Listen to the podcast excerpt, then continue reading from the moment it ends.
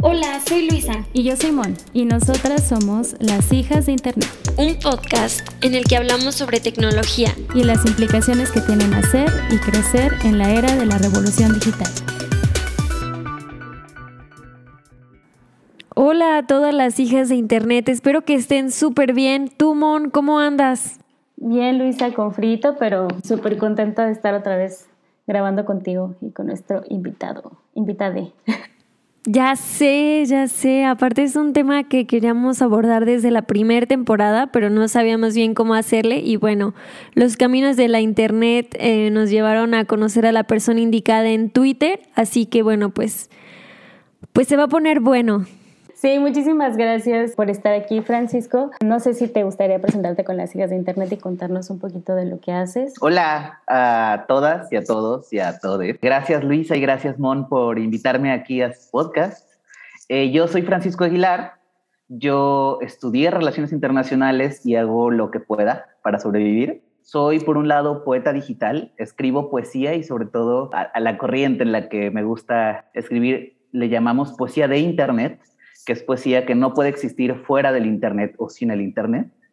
También soy comunicador político, eh, he trabajado en el Congreso de Jalisco y en el Congreso de Nuevo León y he tomado parte de activismo durante muchos años. Entré al activismo en ese grupo de jóvenes en ese entonces de el 2012 cuando ocurría el 132. Entonces soy de esa generación que el Internet nos llevó al activismo político.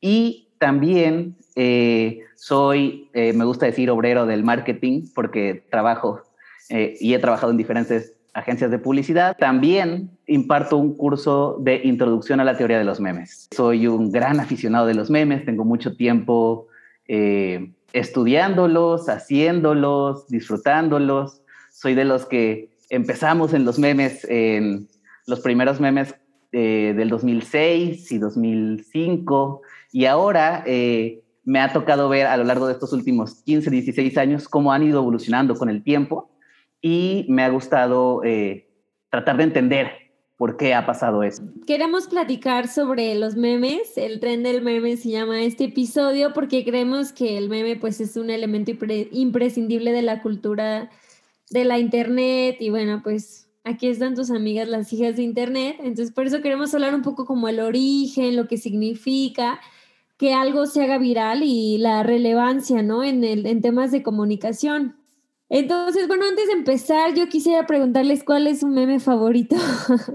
Hay un meme que me gusta un montón, que es un dilema ético famoso que a lo mejor les ha tocado ver por ahí, en el que hay un monorriel que tiene más adelante unas cuatro o cinco personas amarradas y que están a punto de ser atropelladas por el monorriel, pero hay una posible bifurcación en el que hay una sola persona amarrada y hay una persona extra que está eh, atrás del monorriel viendo que está a punto de arrollar a cinco personas y preguntándose si debe jalar la palanca que hace que el monorriel se cambie y atropelle solo a una persona. El dilema ético ahí es que si tú no haces nada, el monorriel mata a cinco personas, tú puedes hacer algo para que mate a menos, pero esa persona que muere muere por tu culpa. Eh, es un dilema ético famoso, ¿qué harías? Pero a mí me gusta un chorro ese meme porque lo editan en todo tipo de memes. Entonces, cada que sale un meme nuevo, surgen como nuevas versiones de este meme, me gustó un montón. Hace poquito vi uno, no sé si les ha tocado ver uno que está ahorita de moda, de dos personas en un camión, una triste y una feliz. Eh, y me tocó ver uno muy chistoso en el que cambiaban como lo que se ve afuera del camión y se ve como el dilema ético como si hubiera alguien ahí jalando una palanca y personas amarradas. El mío es el de dos perritos, que uno está muy fuerte y el otro es muy pequeño. El perrito del Dogcoin, ¿no? Sí. Sí, ese me encanta porque aplica para muchas cosas. Un poco para partir de un piso parejo y que nos explique esto que tienes un montón de tiempo investigando estos temas, qué es un meme. Los memes tienen distintos orígenes dependiendo de a quién le preguntes y qué enfoque tenga. Más o menos un punto común de partida es hablar del libro El gen egoísta de Richard Dawkins. El gen egoísta es un libro de biología donde hablaba sobre la evolución en los seres vivos, sobre todo enfocándose en los genes, pero curiosamente al final del libro le dedica un capítulo a hablar de algo que llamaba el meme, que era digamos, su interpretación de lo que es un gen en la cultura. Y él hablaba de esto en 1976. Él a lo que se refería con memes era unidades culturales de información que se transmiten de persona en persona y de generación en generación. La idea que tenía con el concepto de los memes es que hay cosas culturales, son, digamos, aprendidas, pero que tienen ciertas características particulares. Él se refería, por ejemplo, a los refranes, como, por ejemplo, cuando decimos para atrás ni para agarrar vuelo, o cuando decimos gratis hasta las patadas. Son eh, unidades culturales que tienen cierta información, que tienen cierto aprendizaje, pero que son de ciertas comunidades específicas. A mí, otra forma de entender los memes que me parece muy útil es pensar a los memes como chistes locales. Un chiste local es algo que tú cuentas y que le da risa a un grupo de personas, referenciando algo que pasó en el pasado y que los hace como sentirse integrados su parte del grupo. Digamos, por poner un ejemplo, que cuando estabas en la secundaria, una vez estaban comiendo los amigos y a alguien se le cayó la comida y se esparció por todos lados. Y 5, 10, 15 años después, en ese mismo grupo de amigos, siguen haciendo la broma de que a fulanito o a sutanita se le cayó eh, la comida o cuando alguien se va a caer dicen agua, sutanita, ¿sabes? Cosas así. Eso es un chiste sí, a local. mí me pasó. ¿Cómo fue? Yo quiero, quiero mandarle aquí un mensaje a mis amigas que siempre se, se acuerdan de cuando me caí en el callejón y, y estuvo muy trágico. Se rayaron todas mis botas y siempre, siempre es el chiste. También hay un concepto que me gusta un montón dentro de esta idea de los memes, que es la viralidad. Existe la posibilidad de que se viralice, como ahorita con la chica, ¿no? El EALE. o algo que seguramente era algo muy local, se viralizó, ¿no? Creo que la razón por la que me parecen muy útiles la idea de entender los memes como chistes locales es porque hay un efecto bien interesante que ocurre con ellos. Cuando tú cuentas un chiste local, todos se ríen porque conocen la referencia, pero si alguien fuera del grupo de amigos escucha el chiste no entiende y no le da risa. Esto, este efecto genera un eh, doble sentido bien interesante porque a los que son parte del grupo y entienden el chiste les da mucha risa y los que no lo entienden se sienten excluidos o como fuera del grupo. Como los de tu hermano, Luisa. Ajá, tiene que ver que ya es, es, él es un adolescente. Entonces luego nos cuenta chistes a Moni a mí y nosotras, ah, ah, sí. eso, eso pasa un chorro. Y lo interesante es que cuando tú no entiendes un chiste, lo primero que quieres hacer es que te lo expliquen, porque te hace sentir excluida o excluido y quieres ser parte de la conversación y ser parte del grupo. Entonces, cuando te explican un chiste y lo entiendes, ahora te puedes reír de los chistes que siguen y además te da la tentación, porque es gracioso, contárselo a más personas. Lo que pasa es que esas otras personas no te van a entender porque no conocen la referencia y se los tienes que contar. Y ese efecto particular es lo que hace que los memes se vuelvan cada vez más virales. Los primeros memes surgieron en los 2000 en foros anónimos como 4chan, por ejemplo, en los que todos eran anónimos, nadie se conocía. Y bueno, ahí cómo haces una referencia que todos entiendan. Pues lo que haces es apoyarte en la cultura pop, porque la cultura pop es algo que todos conocen y tienen más o menos acceso. De hecho, de ahí es de donde surgen eh, estas como bases de datos de memes que son, por ejemplo, Know Your Meme o Urban Dictionary, que son como estas páginas en las que si tú no entiendes algo, te puedes meter ahí y ahí viene explicado todo el meme. Ahí encontramos uno que le gustaba mucho a Luisa, que es como, ¿es un Emanem enojado? Ok. Es que ¿saben qué me pasa? Que luego me pasan stickers y se vuelven mi personalidad como un mes. O sea, aplica para todo. Hola, sticker. ¿Cómo estás? Sticker. Así. se vuelve mi personalidad en WhatsApp los stickers. Tienen un efecto bien interesante. De hecho, los stickers, en mi opinión, 100% son memes. Y yo soy muy de la idea de que no es ni útil ni justo pensar a los memes como imágenes graciosas. Porque en realidad los memes son de todo tipo, vienen de todas formas y de todos colores. Pero así como hay memes que son nada más textuales, hay memes que son sonoros, que son puro audio. No sé si les ha tocado ver a lo mejor en cuentas de memes de Instagram, eh, audios de WhatsApp que están chistosos y que los comparten o los reproducen. Hay memes que son puro video. Por ejemplo, la caída de Edgar, los TikToks, por ejemplo. Oye, y siguiendo un poco esto que nos comentas de que los memes son de todo tipo, entonces los memes tú consideras que no son siempre solo de humor. Claro, totalmente. Eh, los memes son típicamente chistes, pero no todos eh, son humor, no todos dan risa.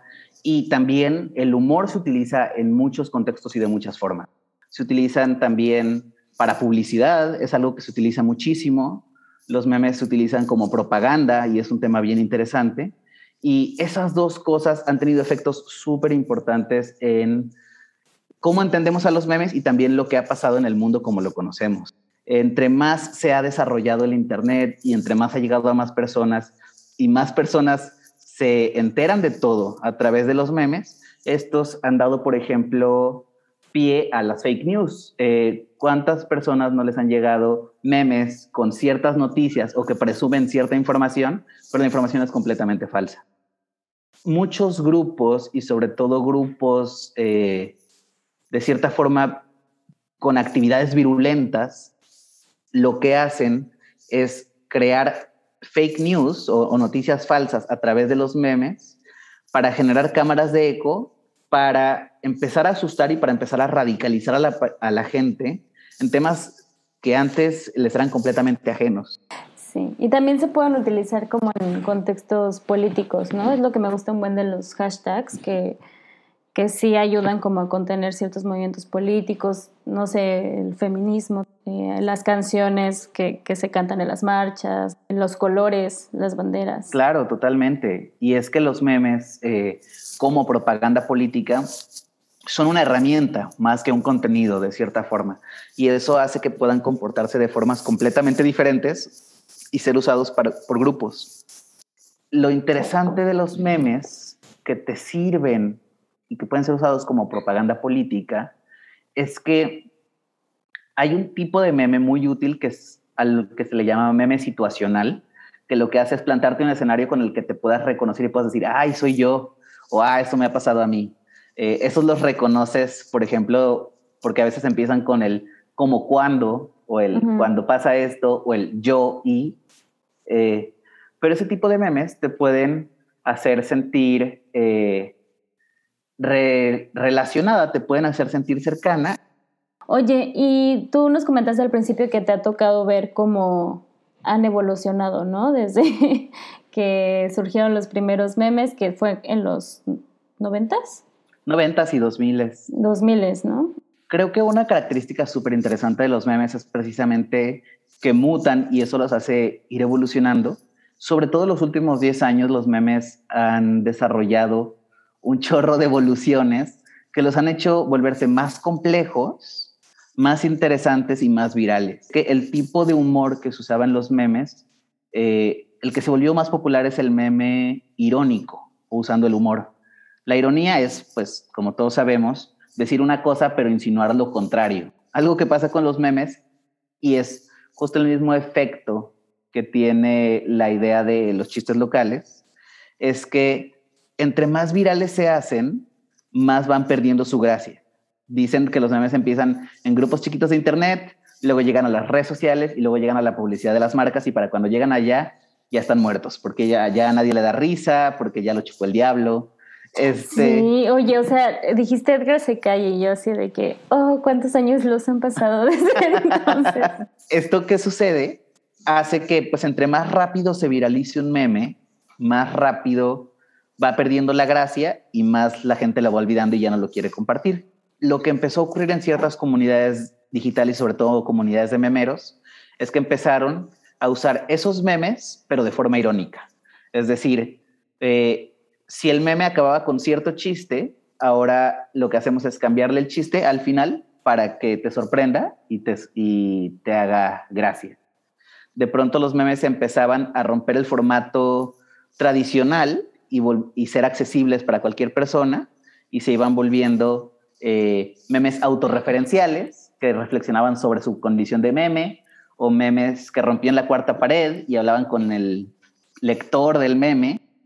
Y estos que son memes irónicos y metairónicos, metairónicos eran los memes que se reflexionaban sobre, mí, sobre sí mismos empezaron a llegar a unos ya muy locos que se les llaman memes postirónicos. Estos memes eh, lo que hacen es que tienen tantas capas de ironía que el chiste ahora es que es el mismo chiste del principio. Lo que hace este tipo de memes postirónicos es jugar con la literalidad. Es decir, que literalmente el chiste es lo que está sucediendo en la pantalla. No sé si les ha tocado, por ejemplo, ver, les voy a inventar una cosa, ¿no? Pero eh, un gallo con tenis y de pronto eh, el gallo con tenis tenía, el gallo tenía la leyenda de gallo y los tenis tenían la leyenda de tenis, porque si es un gallo y si son tenis. Ese no lo contó Victoria Mon. ¿Te ah, sí, sí, sí. Oye, ¿ese es el shitpost? Eso es shitpost. Eh, todas estas tendencias. ¿Nos puedes explicar el shitpost, por favor? Sí, por favor. Pues el shitpost es esencialmente, digamos, como toda la escena under de los memes. La escena under eh, es la escena donde empezaron a ocurrir como estos memes irónicos cada vez más complejos, cada vez más difíciles de entender y tenías que ser como de cierta forma letrada en los memes o conocer todo el bagaje que traían para entenderlos. Y todo esto eh, se le conoció más o menos como con el concepto de shitpost. Shitpost es, bueno, publicación de mierda y el chiste es que sean basura, eh, que se vean mal, que no se entiendan, que no, que no den risa, pero el chiste es que se vean tan mal, eh, estén tan mal escritos, tengan tan mala resolución y sean tan absurdos que eso sea gracioso. Ahora todo tiene sentido. Eso se han vuelto súper populares. A mí me gustan un montón. Súper populares. Mi hermano siempre me manda de esos y yo así como, ¿qué es esto? Mi teoría es que el shitpost se volvió muy popular entre ciertos grupos porque, como les decía, entre más popular se hace un chiste local, más pierde su valor y pierde su gracia porque ya no te hace sentir parte de un grupo, porque ya todo el mundo lo entiende. Eh, y los shitposts se hacían tan complejos que entenderlos daba mucha gracia. No sé si les ha tocado ver, a lo mejor en memes en Instagram o en TikTok salen muchos, el POV, P-O-V. POV es Point, of, View. Sí, totalmente. Point of View es, significa, es digamos la leyenda que significa que lo que estás viendo es lo que está viendo, eh, digamos, el personaje o, la, la persona. Eh, por ejemplo, hay muchos videojuegos, sobre todo los que les llaman shooters, que son eh, el Call of Duty, el Halo, eh, muchos de estos, en los que no se ve al monito y lo que se ve es, digamos, a través de sus ojos. entonces, ese es POV, el POV. Y lo que hace el POV, el tipo de memes con POV, es que se supone que lo que veas, lo que muestra el meme, es lo que estás viendo. Pero el pop se ha vuelto, digamos, eh, como slang, como término, relativamente popular y es muy común que hagan memes o hagan TikToks donde pongan pop, pero salga la persona, digamos, por ejemplo, pop cuando encuentras los trastes sucios. Es como un como cuando, ¿no? Ajá, literalmente. te pasa esto. Así lo usan. Exacto. y como lo interesante con estos shitposts es que a la gente que no pone el point of view y usa el como cuando y, sale la persona, le dicen, ah, no le sabe al pop, eh, no le sabes al pop. Y eso es como, digamos, una forma de reclamar, yo sí sé, eh, yo sí soy parte del grupo y tú no eres parte del grupo. Pues muchísimas gracias Francisco por todo lo que nos compartiste. ¿Dónde te podemos encontrar y dónde podemos seguir lo que haces? Bueno, mis redes en todos lados, eh, sobre todo en Twitter e Instagram es Aguilar Far, Aguilar F-A-R, que son mis iniciales. Y bueno, ahí me pueden encontrar, pueden encontrar eh, lo que hago, sobre todo me la paso subiendo memes, eh, pero ahí podemos platicar, pueden escribirme en cualquier momento y con gusto les respondo. Genial, muchísimas gracias, gracias por andar por aquí, gracias por platicarnos todas estas cosas. La pregunta del final, ¿cuál es tu meme favorito, hija de internet? Cuéntanos. Muchas gracias por acompañarnos. Recuerden que nos pueden encontrar en las redes sociales como Hijas de Internet y que en la caja de descripción del podcast dejaremos algunas referencias que utilizamos para el programa.